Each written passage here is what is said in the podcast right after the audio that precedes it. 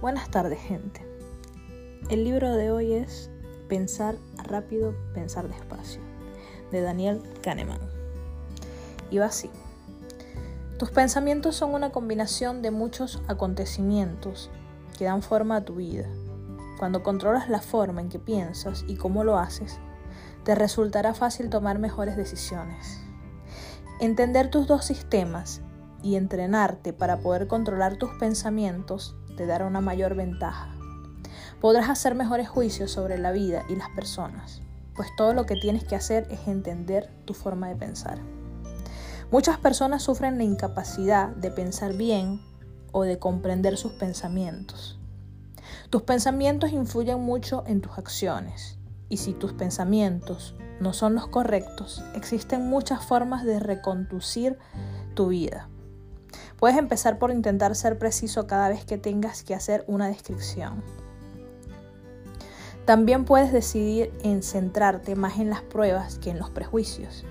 Esto abrirá tu mente a muchas otras opciones para que puedas tomar mejores decisiones.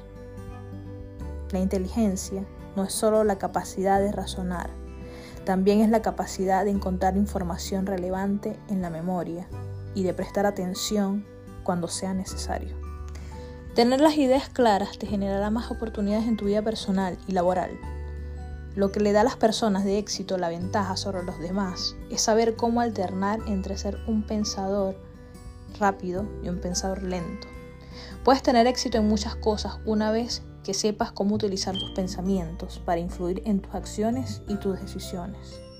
No existe una receta mágica para el éxito, necesitas la máxima concentración, determinación y la mentalidad adecuada y todo ello está influenciado por tu forma de pensar. Prueba esto. Descubre el proceso de tus pensamientos.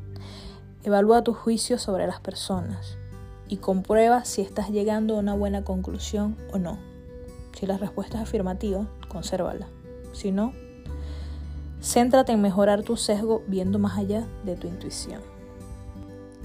Y con esto último terminamos con pensar rápido, pensar despacio. Saludos. Hasta la próxima.